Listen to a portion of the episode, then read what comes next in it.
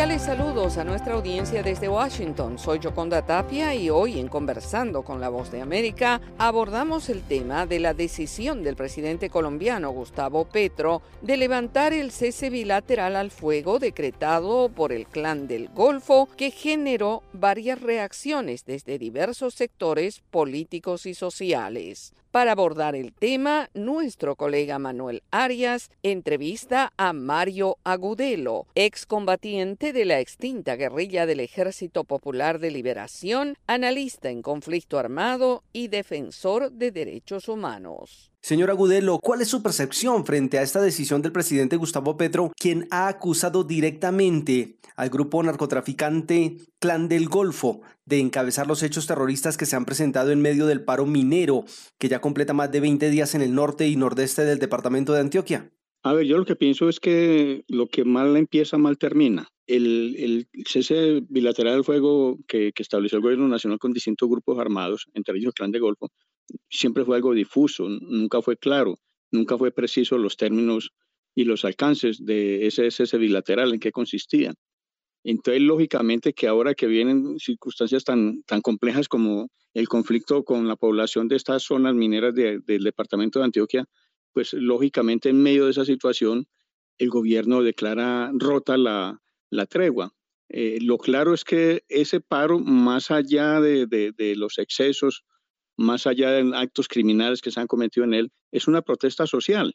Y hay que diferenciar lo que es la protesta social de la participación de actores que de una u otra manera tratan de instrumentalizar esa protesta. Entonces yo creo que son dos cosas completamente diferentes y, hay que saber tener un, criterio de, distinción, de tal manera que quede preciso que quienes están participando en esta protesta no son criminales, son pobladores que están en medio de una economía ilegal y que están en medio de la, de la presencia de, de actores ilegales, en este caso Clan del Golfo, pero son cosas completamente diferentes. Entonces creo que el paro no puede ser el motivo para declarar una ruptura de, de, esa famosa tregua bilateral.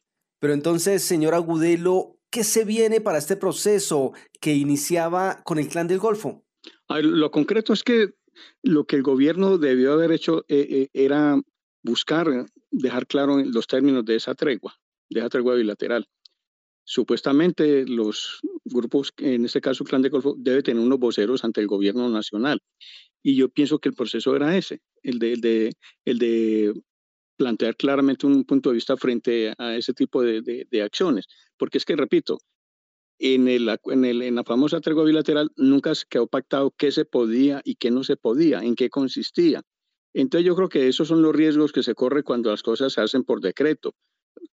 Hasta donde yo conozco, en el caso del Ejército Popular de Liberación, del M-19, FAR en 1984 pactaron una tregua con el gobierno de Tancur, pero eso fue pactado, eso fue acordado y fue, inclusive fueron treguas diferenciadas, cada grupo planteó un modelo de tregua diferente y eso de una u otra manera permitió que hubiese un marco muy preciso frente a los alcances de la tregua. Aquí no lo hay, entonces yo creo que cualquier actuación siempre va a, que, va a tener muchos signos de interrogación precisamente por no haber tenido la claridad suficiente frente a los alcances de, esa tregua. Mire que en el mismo caso el ELN, cuando el gobierno la decretó, el mismo ELN la rechazó y la rechazó porque dijo que ellos no, no habían pactado ninguna tregua bilateral. Entonces, ese yo creo que es el, asunto de fondo. Ya lo otro, eh, si están de acuerdo con la paz total o no, etcétera, es, es otro asunto.